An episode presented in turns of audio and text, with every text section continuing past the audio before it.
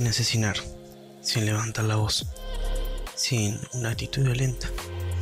Así actuó esta persona que muchos vieron, pero que nadie logró decir quién es realmente. Hoy les traigo la historia de D.B. Cooper y su manera tan peculiar de secuestrar y robar a cara descubierta, pero con la fortuna de que nadie pudo reconocerlo y salió impune. O al menos eso se cree. Sean bienvenidos a un nuevo capítulo y a un nuevo caso de mentes relativas.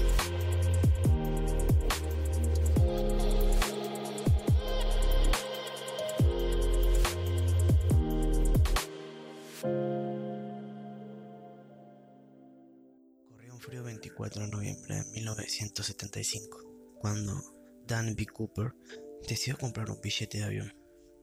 Se trataba de un vuelo de Northwest Orient Airlines que partiría desde Portland, Oregon, y tenía destino a Seattle, en lo que era un viaje de otro tiempo. Solo 36 pasajeros y 4 tripulantes ocupaban la aeronave.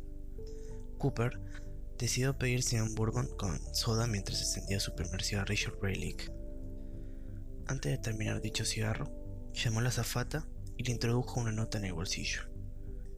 La mujer en cuestión era Florence Schaffner, de solo 23 años.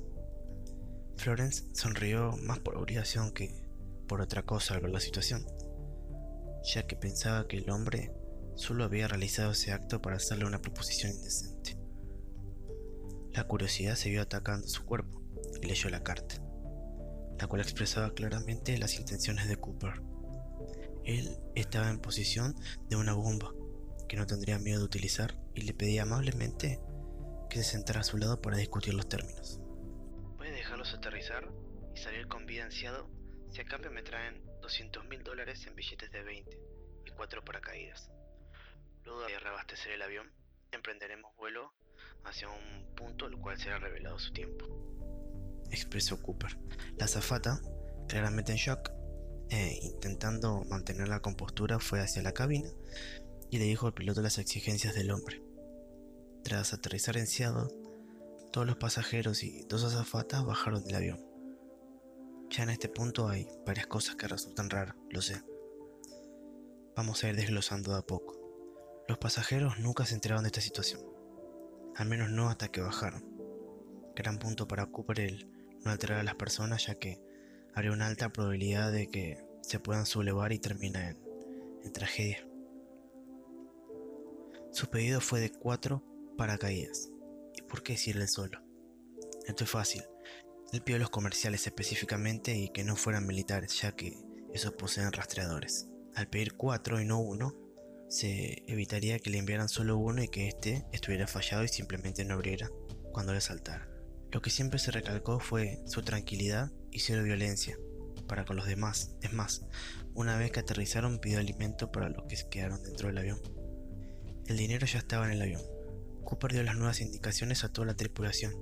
Fue claro, la nueva dirección era Ciudad de México, expresando puntualmente la velocidad, la posición a la que deberían ir. Todo era parte de su perfecto plan y estaba saliendo a la perfección. Acá un punto de quiero en la historia que luego retomaremos. El avión era seguido por aviones tripulados de la Fuerza Aérea, los cuales tenían la, la vista puesta en todos los ángulos por donde Dan podría salir si deseaba hacerlo. Ya era de noche.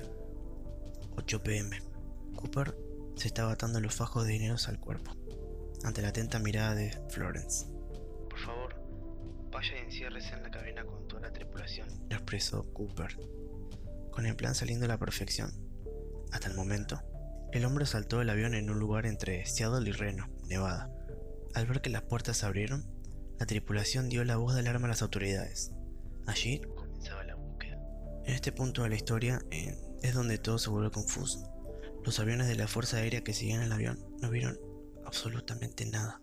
No lograron divisar cuándo y dónde cayó el sospechoso. Las investigaciones arrojaron puros callejones sin salida. Danby Cooper, el nombre que utilizó para comprar el pasaje, era obviamente falso. No sabían dónde cayó, si estaba vivo o no. Lo que sí sabían es que el hombre tenía bien claro en dónde y en qué momento arrojarse, por lo cual se estima que conocían muy bien la zona de aterrizaje y sus alrededores. Cinco años después, un niño jugaba por la zona por donde aparentemente habría caído Cooper y encontró un fajo de dinero en plena descomposición. Se le hicieron pruebas y se investigó el lugar, para luego determinar que coincidía con la numeración de billete que se le había entregado a Cooper cinco años atrás. En la zona se encontraron partes de su paracaídas y su corbata. Lo único que nos dice esto es que T.V. Cooper llegó a tierra. ¿Vivo o muerto? No sabemos. una apreciación personal yo creo que vivo, ya que no había vestigios de sangre, cuerpo o algo relacionado a una colisión de un cuerpo inerte. En fin, el FBI cerró el caso por falta de pistas ya que se le estaba asignando demasiados recursos a un caso que evidentemente habría llegado a su fin. Con esto, Danby Cooper, o como se llama realmente, fue el artífice del robo más increíble de la historia de la aviación. Sin violencia, mostrando su rostro, dejando evidencia y lanzándose de un avión. Con todo esto, aún así, nunca pudo ser identificado. Es muy probable que a día de hoy Cooper siga vivo. Es increíble saber que él puede estar ahí, interactuando con muchas otras personas, sabiendo que realizó una hazaña inimaginable. Espero les haya gustado el caso de hoy. Si es así, síganme en Twitter, Matiswag23. Me sería de mucha ayuda. Esto fue Mentes Relativas en un nuevo caso. Y que tengan buenas noches.